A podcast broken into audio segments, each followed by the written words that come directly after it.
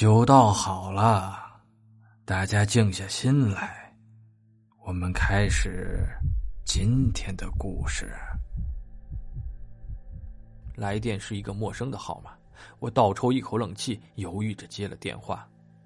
只听里面有个男人的声音：“第二个，什么意思？”我大叫。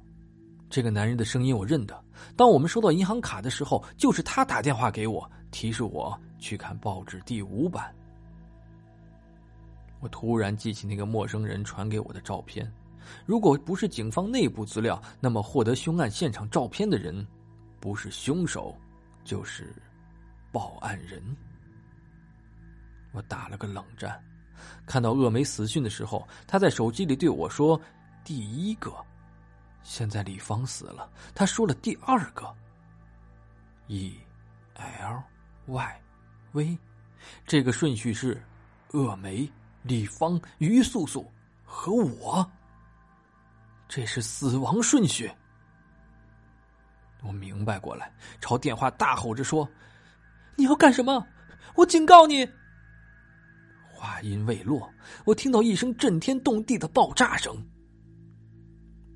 第三个，他说：“我知道。”那爆炸声来自于素素的汽车，那个陌生男人杀了于素素，杀死李芳的电棍上沾着我的指纹，而唯一证明真相的于素素死了，我彻底失去清白了。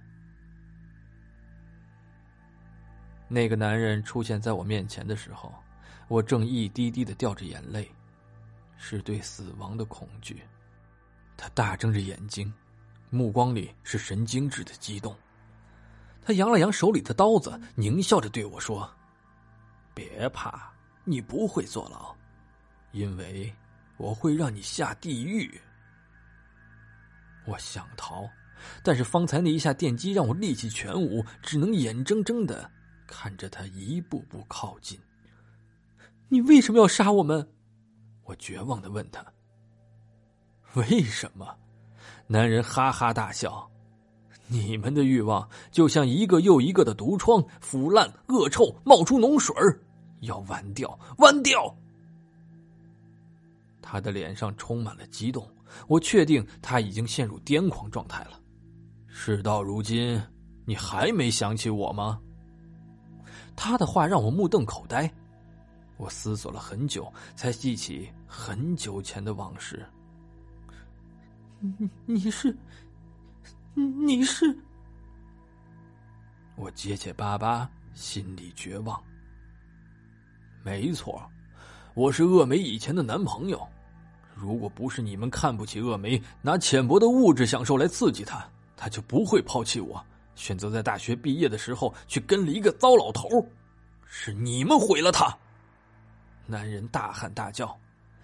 看着你们自相残杀，我真是觉得快慰啊！对不起，对不起，我嗫嚅着，杀死恶妹的人是于素素，不是我。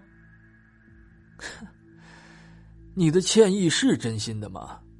他嘲讽的一笑。恶梅用血在一副唐卡上写上四个字母，那副唐卡的主题叫做“最后的救赎”。我其实很想放过你们，给你们寄银行卡的人是我。如果你们肯感激一下恶梅，肯同情缅怀一下恶梅，肯不要那么庸俗的争夺利益，我也许会考虑放过你们。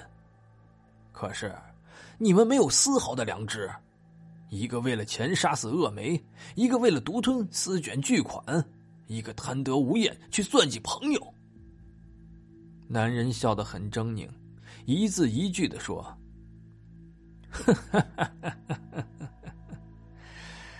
最后的救赎还是落空了。”我忽然想起了同窗共读的日子，我和李芳、于素素经常说着玩笑话，会笑出来。只是那段光阴，还是抵不过五百万。你们的欲望是毒疮。是毒疮。我听到他喃喃的重复这句话。然后，男人高高的举起匕首，我听到他说：“第四个。”